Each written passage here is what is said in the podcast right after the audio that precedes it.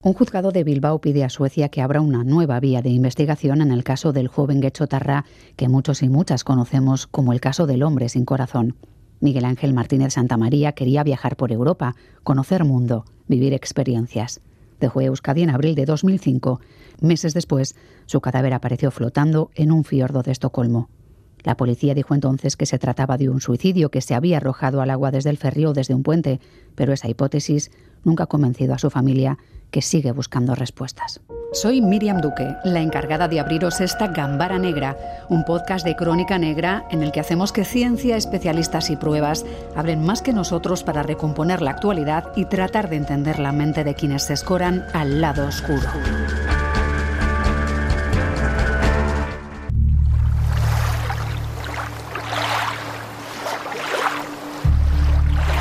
22 de septiembre de 2005. Un cadáver aparece flotando en las aguas del fiordo Lindingo, barrio de clase alta de Estocolmo, Suecia. El cuerpo presenta un avanzado estado de descomposición y le falta la mano derecha.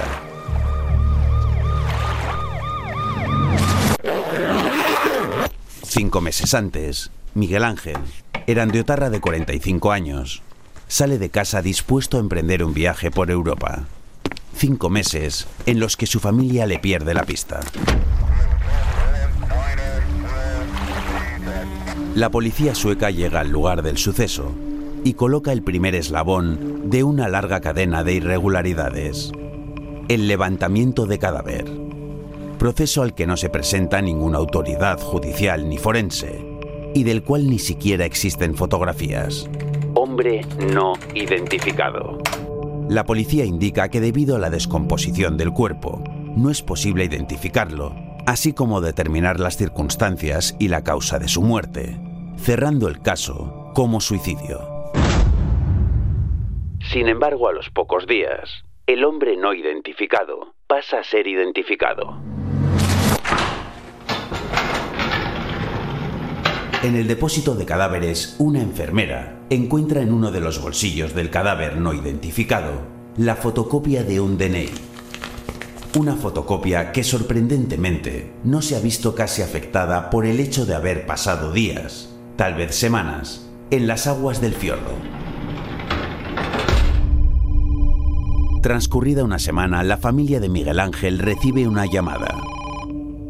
Es la policía de Bilbao, ha aparecido el cadáver de Miguel Ángel en Suecia.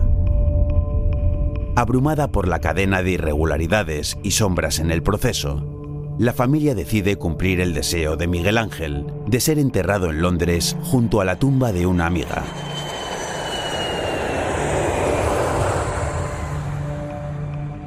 Allí, previo enterramiento, se le practica una nueva autopsia y las sombras se alargan. El cadáver no presenta signos de ahogamiento y le falta el corazón, el páncreas y parte del hígado. Tráfico de órganos. Ahí comienza la odisea de la familia de Miguel Ángel. Un periplo solitario dada la escasa ayuda ofrecida por las autoridades suecas, españolas y vascas, en el cual la familia ha ido intentando esclarecer los interrogantes que envuelven la muerte de Miguel Ángel incluso si fue su cuerpo el que fue enterrado en el cementerio de Londres. Blanca Martínez Santa María es la hermana de Miguel Ángel. Blanca, ¿qué tal? ¿Cómo estás? Bien. Bueno, muchas dudas y algunas certezas, entre mm. ellas que el cuerpo que el 22 de septiembre de 2005 apareció flotando en la orilla del fiordo sueco de Lidingo en Estocolmo era el de tu hermano Miguel Ángel, ¿verdad? Sí, eso bueno, lo hicimos hace tres años, pero aunque parezca increíble, hemos tenido que hacer la identificación, la familia. Yo creo que es el primer caso que conozco que, que es así, porque realmente el protocolo lo que dice es que las instituciones o el que, no sé si la forense sueca o la policía sueca o quien sea, era el que tenía que haber hecho esto, la identificación, no nosotros. O sea, la identificación, a pesar de que tiene sombras, como escuchábamos hace un momento, es la única certeza o tenéis más certezas después de todos estos años tratando de encontrar el hilo del que tirar para hallar la respuesta definitiva. Bueno, tenemos bastantes certezas. Una, que la policía mintió. Em, bueno, la policía bueno, no hizo su trabajo, no, no, se, no siguió los protocolos policiales establecidos en Suecia y, y luego también tenemos la certeza de que no murió ahogado porque se ha hecho otra autopsia y realmente los pulmones son normales, tal y como decía el forense británico, y faltan los órganos. ¿De cuántas autopsias estamos hablando? ¿Hubo, o debiera haber habido una en Suecia en un primer momento? La segunda sería la que se realiza cuando el cuerpo llega a Londres, entiendo. ¿Hay una tercera o te refieres a esa segunda? No, hemos hecho otra porque hemos tenido que sumar el cadáver para hacer la identificación, porque los suecos no tomaron las pruebas de ADN al cadáver, no le tomaron ni las huellas dactilares, no hay fotografías del cadáver ni de sus huellas. Por lo tanto, tampoco pudo ser identificado por huellas dactilares, tal y como dijeron, porque el protocolo lo que dice es que para hacer una identificación por huellas dactilares tiene que haber las cinco huellas dactilares, tiene que haber un informe, eh, cosa que ellos mismos eh, certifican a la Fiscalía de la Audiencia Nacional que no existe documentación de esa identificación, que no hubo tal identificación.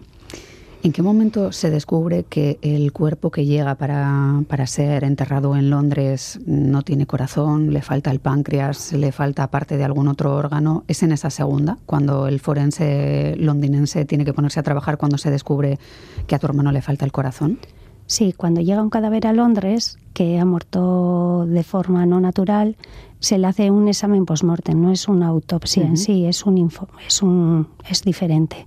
Entonces lo que dicen es que bueno, cuando llegamos allí lo que nos dicen es que no, no nos dan permiso para enterrar el cadáver porque existen una serie de, de cosas que no están bien hechas. Lo que nos decían a nosotros es que, que no había muerto ahogado, que los golpes que tenía el cadáver no eran compatibles con lo que estaba diciendo la policía sueca, de que se había tirado desde un puente o desde un barco y que eran mm, causados por el golpe contra el agua. Y luego lo que la tercera cosa que nos decían era que no entendían por qué eh, únicamente eh, habían decidido que era un suicidio y no habían estudiado o no habían investigado a ver si era un homicidio.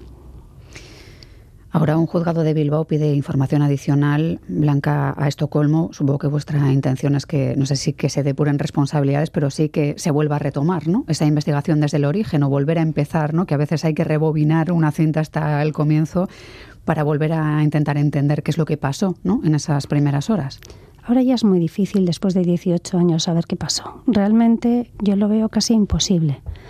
Lo que mm, lo que he intentado es, eh, bueno, este caso ha estado cinco años en la Audiencia Nacional, en un cajón de la Audiencia Nacional. Eh, no han pedido explicaciones a Suecia, pese que eh, han dado ellos información, por ejemplo, sobre la identificación, que estaba mal, o sea, que no había tal identificación, y nadie ha pedido explicaciones. nosotros hace año y medio pusimos, bueno, puse yo en concreto una denuncia contra autoridades suecas y autoridades españolas por la falta de investigación, por el maltrato. Yo creo que ha habido un maltrato institucional hacia nuestra familia y también por eh, la falta de órganos, que yo realmente eh, puedo pensar lo que quiera pensar, pero la realidad es que eh, la forense sueca insiste, como lo ha dicho en un periódico sueco, lo ha dicho en varios medios, que ella mandó todos los, todos los órganos con el cadáver y luego hay... Eh, de Estocolmo a Londres. De Estocolmo a Londres y luego hay el examen post-mortem que hicieron en Londres más el que hemos hecho nosotros, que lo que dice es que faltan esos órganos. Entonces, yo puedo pensar lo que quiera después de 18 años. ¿Por qué? Porque nadie ha abierto una investigación como debería haber sido. Estamos hablando con Blanca Martínez Santamaría, la hermana de Miguel Ángel. Eh, seguiremos charlando porque queremos saber también por qué fue enterrado en Londres, si fue una decisión de, tu hermano por amistad o por algo emotivo. Mm. Pero quisiera sumar también más voces a este espacio. Carlos Basas es escritor especializado en novela negra. ¿Qué tal, Carlos? ¿Cómo estás? Hola, ¿qué tal? Y está por ahí también Víctor Verano, él es médico forense, un habitual también de nuestra mesa de expertos. Víctor, ¿qué tal? ¿Cómo estás? Hola, encantado. Carlos, la sombra del tráfico de órganos eh, está ahí, como dice Blanca, es una de las posibilidades que una puede llegar a tener cuando falta información real, ¿no?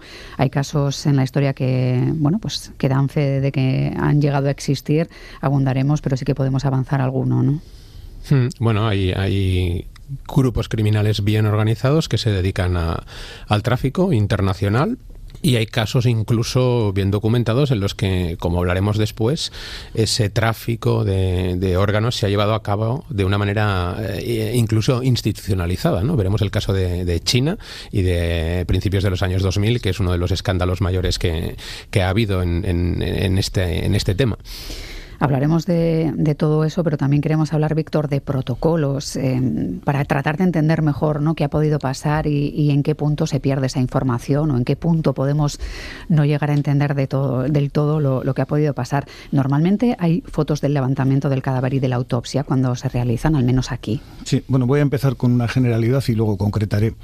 En el año 1999, precisamente en el mes de febrero, el Consejo de Ministros de los Estados miembros emitió una recomendación para la armonización metodológica de las autopsias médico-legales, en la que establecía clarísimamente que en la mayoría de muertes sospechosas, y esta desde luego lo sería, por las circunstancias de aparición al menos, se debe fotografiar el cadáver primero por la policía, siendo labor de los peritos asegurarse de que esas fotos son correctas y se toman de la manera correcta.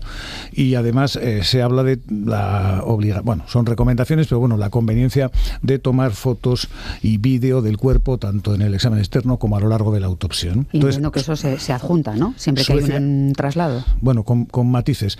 Lo que entiendo es que Suecia es miembro de la Unión Europea, por lo tanto, esta recomendación le compete. Nosotros en España y en Euskadi hemos ido adaptando nuestras metodologías a esto que exige. Hombre, a veces en todas las autopsias no puedes tener un odontólogo forense, no puedes tener un radiólogo, pero bueno, se va haciendo y desde luego en los casos necesarios se trata de todas, todas de, contar con la colaboración de quien haga falta. ¿no?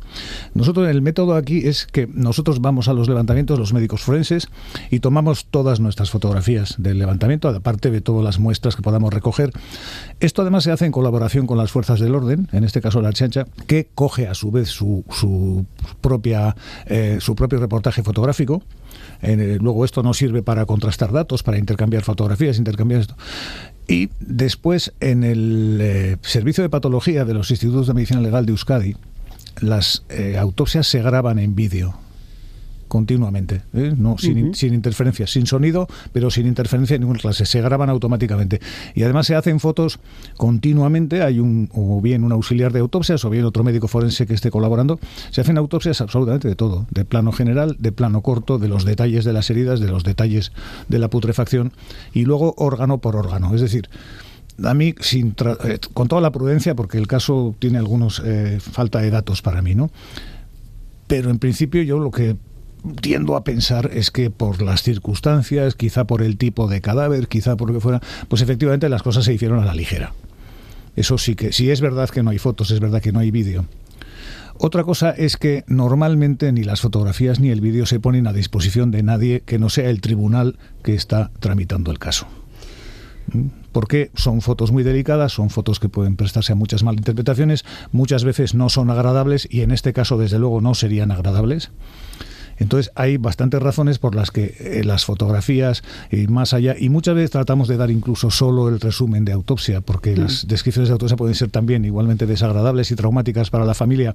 Entonces, bueno, en estos parámetros nos movemos aquí y yo creo que se deberían haber movido los profesionales suecos. Porque entiendo que por lo que decías de la armonización de, autopsias, eh, en principio el protocolo de autopsia sueco debiera ser muy similar al que manejáis vosotros, que no sé si en alguna ocasión te ha tocado recepcionar un cadáver cuya primera autopsia se ha realizado en otro país o viceversa, que os hayan pedido trasladar información y parte de esos vídeos que mencionabas. Sí, en alguna ocasión. Eh, si no a mí, a compañeros cercanos, o sea que he estado en el caso.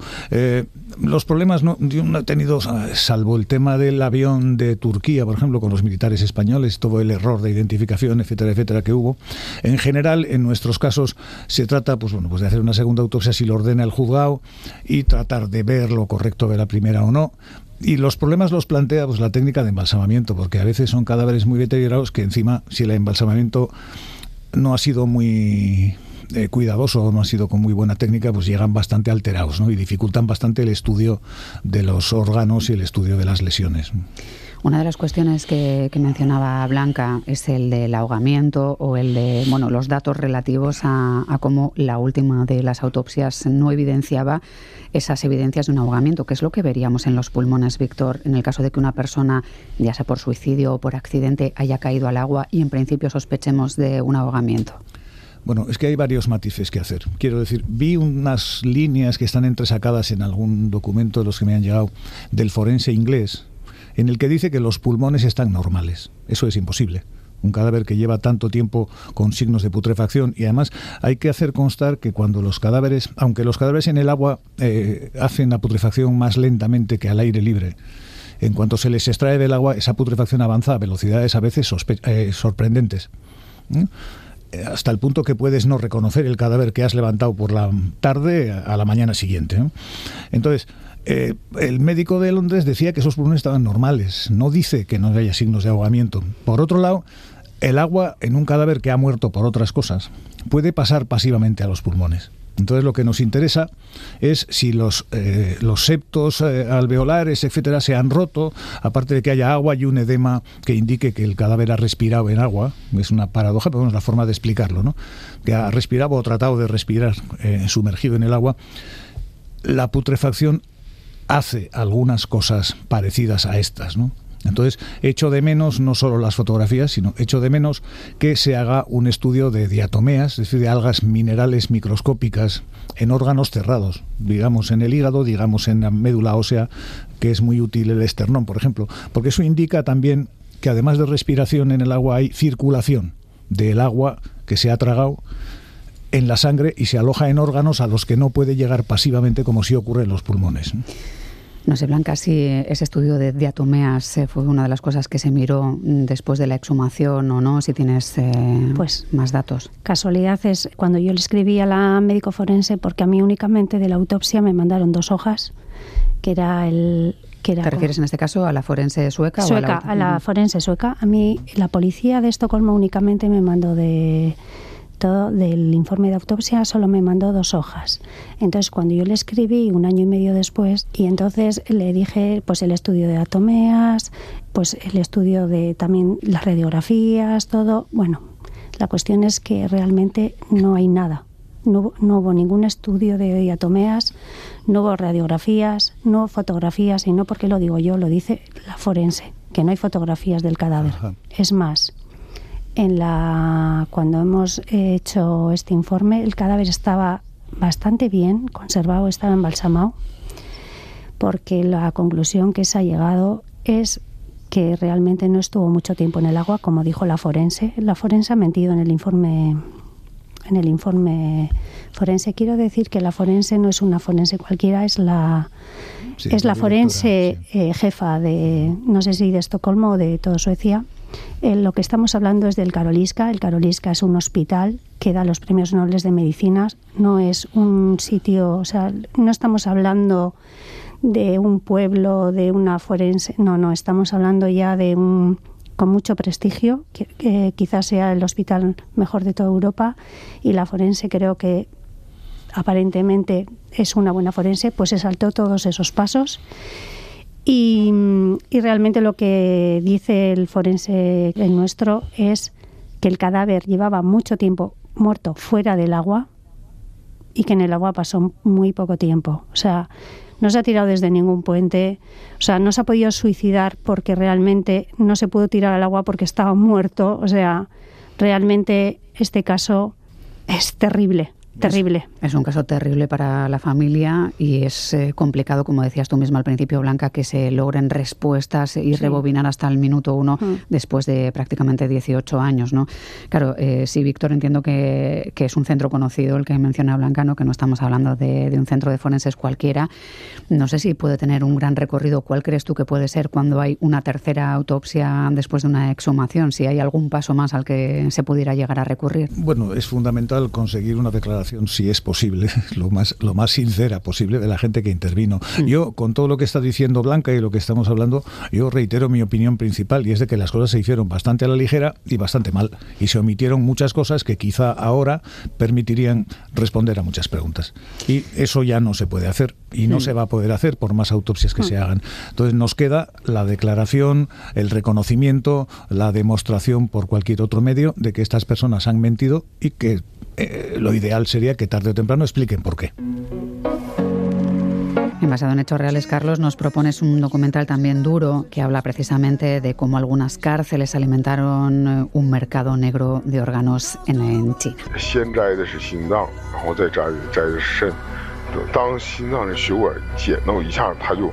Blood still running. That means this person still alive. ¿Quién firma este trabajo de investigación, Carlos? Porque también hablamos de, un trabajo muy potente. Es un director eh, canadiense que se llama Leon Lee eh, y está pues llevado el documental por, por dos investigadores que fueron nominados al Premio Nobel de la Paz, que son David Matas y David Kilgour. Y para situarnos antes de empezar a hablar eh, sobre el documental en concreto y sobre el tráfico de, de órganos, debemos hablar del nacimiento de un movimiento en China que se llamaba el Falun Gong, que alcanzó enorme popularidad entre pues, eh, la gente de China, incluso llegaron a tener eh, casi 70 millones de practicantes y que el gobierno chino, pues bueno, en principio veía con buenos ojos hasta que eh, se convirtió en algo tan potente que en el año 99, pues el Partido Comunista Chino y el gobierno decide erradicarlo por completo y lo que hace es dedicarse a detener de forma sistemática a cualquier seguidor del, Falun Gong. Esto es importante porque en ese año, en 1999-2000, empieza una investigación sobre el sistema de trasplantes eh, de órganos chino y los investigadores occidentales eh, encuentran enormes contradicciones entre las, las, cifras de donantes y las cifras de gente que recibe órganos. ¿no? El gobierno chino da una primera respuesta diciendo que bueno, esos órganos proceden de condenados a muerte de las, de las prisiones chinas eh, y aún así el número no sale, ¿no? Es decir, el número de condenados a muerte y el número de trasplantes que hacen al año es prácticamente idéntico cuando la proporción suele ser de 10 a 1. Es decir, tú no puedes coger un órgano cualquiera de un ejecutado y ponérselo a cualquier persona, ¿no? Ahí tienes que eh, hacer muchas pruebas previas, ¿no? Eh, los investigadores siguen presionando y empiezan a descubrir un hecho terrible. Y es que en realidad los órganos no proceden de los condenados a muerte que han sido ejecutados, sino que proceden de eh, los detenidos de, ese movimiento Falun Gong en China encarcelados. Son miles de, seguidores encarcelados a los que sistemáticamente se les hace análisis de sangre. Ellos no saben por qué, pero eh, están ahí absolutamente monitorizados. ¿Para qué? Para que cuando alguien de fuera de China o incluso de China reclame un órgano, llamando por teléfono al departamento de trasplantes de cualquier hospital chino, pueda recibir un órgano en menos de una semana. ¿Mm? Eh, el documental aporta numerosas grabaciones de, esas llamadas en las que, bueno, alguien rico que necesita un órgano dice, pues mire, necesito un riñón porque a mi marido le han diagnosticado esto y los chinos responden, eh, ningún problema, usted venga al hospital dentro de una semana que tendremos su órgano. ¿no? Eh, empieza a correr la voz de que esos órganos pertenecen a los seguidores de esta, de esta no diré secta, sino de este movimiento que es eh, Falun Gong, y la gente los empieza a demandar de forma directa. ¿Por qué? Porque los seguidores de este grupo organizado eh, son gente eh, muy sana, que ni fuma, que ni bebe, que hace ejercicio y mantiene un, nivel de, perfección física bastante elevado, ¿no? lo cual les convierte en una maravillosa granja para todos los ricos del resto del planeta que empiezan también a viajar a China porque la voz se corre. En una semana tienes el órgano que necesites, riñones, ¿eh? pulmones, mm. corazón, ojos, eh, córneas, cualquier cosa, ¿no? Y bueno, estos dos señores, eh, David Matas y David Kilgore, lo que se dedican es a denunciar eh, este sistema absolutamente estatal montado por el gobierno chino reciben evidentemente una, respuesta eh, desacreditándoles, sin embargo las pruebas son eh, francamente abrumadoras. ¿no? Gracias a, la investigación de, Matas y Kilgur se establecen los primeros protocolos internacionales para evitar el turismo eh, de órganos, que todavía sigue vigente en algunos países, no solo China, hablamos a, veces de India, de algunos países africanos en los que, bueno, evidentemente tú demandas un órgano y ellos te lo proporcionan en el menor tiempo posible. ¿no? y es, algo absolutamente increíble que, según dicen, se sigue produciendo todavía hoy. La verdad es que es eh, escalofriante lo que puede llegar a pasar en algunos lugares del mundo. No sé, Víctor, si conoces casos o en tu historia profesional eh, ha recibido alguna vez alguna alerta de mafias que se hayan dedicado al tráfico de órganos o sospechas de que algo así pudiera pasar. No, en mi ámbito de actuación, eh, no, aquí no. Lo que sí, lo que dice Carlos es cierto, son, puede haber mafias organizadas, tanto estatales como no estatales. Lo que sí creo que es importante es destacar que es prácticamente imposible y es prácticamente descartado por los organismos internacionales que se pueda coger, secuestrar y asesinar a un tipo por la calle sin ninguna prueba previa de compatibilidad, sin estudios, sin analíticas y eh, sin que la operación se haga pues unas ciertas garantías en un centro sanitario, al menos con un quirófano mínimamente dotado. ¿no? Y lo que dice... no, no, iba, a decir, lo, increíble de, este caso en China es que lo tienen tan bien montado que evidentemente mm, los seguidores de este grupo eh, están todos encarcelados y se les somete a pruebas médicas constantes, de tal manera que ellos tienen una base de datos perfecta de, compatibilidad de grupos sanguíneos, etcétera, ¿no? Es decir, es, como tener, eh, de ahí el título Human Harvest, es como tener una cosecha humana absolutamente preparada, ¿no? Y estamos hablando de miles de, encarcelados, ¿no? no solo de unos cientos. Y lo más terrible del caso es que en determinadas situaciones los órganos se extraían a pacientes aún vivos. Bueno, es una distopía tremenda. Hay realidades que, cuesta creer. Entiendo que por el periplo que lleváis en vuestra vida, Blanca, bueno, pues eh, hay muchas opciones que, habéis tenido que barajar o que habéis llegado a barajar. Em, espero que, que esta no sea una de ellas, ¿no? Bueno, pues sí lo es. En Suecia están contabilizados un grupo, no sé si son 30, que se han ido a otros países para hacerse un trasplante. Porque en Suecia hay un problema con, con las donaciones. No, es, no ocurre como en España. Denuncias de compraventa de órganos. Pues no sé si compraventa o se han ido a otros países Sí, turismo, turismo. Turismo, o sea, entonces en Suecia están contabilizados, porque claro, cuando llegan a Suecia y han sido trasplantados, los tienen que dar y entonces lo han dado por bueno. Yo fui en 2014 que me invitó el Parlamento Vasco, 2014 o 2016, cuando desapareció de Yeguiluz, fui al Parlamento Europeo denunciando, eso lo denunciaban todos los grupos parlamentarios españoles que en Europa desaparecían 10.000 inmigrantes, no censados ni nada, que desaparecían al año y que muchos de ellos, que algunos de ellos habían sido para trata de personas, no estaban especificados para qué tipo de trata de personas. El parlamentario Izaskun Bilbao del PNV hizo una pregunta al Parlamento Europeo junto con de Podemos eh, y luego también una parlamentaria sueca, escribieron y los que dijeron que podía ser trata de personas, no tráfico de órganos, es el Parlamento Europeo. O sea, no es que lo diga yo, es que ellos dicen, este caso puede ser trata de personas. Bien, pues investiguelo. Que se investigue, que es lo que vuelve a pedir ahora un juzgado de Bilbao a Suecia, que se mantenga esa investigación o que se abra una nueva vía de investigación para tratar de saber qué le ocurrió a Miguel Ángel Martínez Santa María en 2005 para dar respuesta a su hermana y a, su familia Blanca Martínez Santa María. Bueno, antes de acabar, sí, quiero decir que la familia tenemos un podcast, El hombre sin corazón, y que además nos han hecho un documental, nos ha hecho Discovery, que ahora como se ha unido a HBO, la nueva plataforma, va a sacar el, el documental y yo animo a todo el mundo que cuando saquen el documental, que lo vea todo el mundo y luego volvemos aquí a hablar del tema. Bueno, este espacio siempre estará aquí cuando lo necesites, Blanca, así que lo agradezco cuando vuelva a surgir la oportunidad, aquí estaremos, estaré yo, también estará Carlos Basas, nuestro escritor. Gracias, Carlos. A vosotros. Y también nuestro médico forense, Víctor Verano. ¿eh? Aquí estaremos. Un abrazo. Un abrazo. Gracias a los tres. Blanca. Gracias.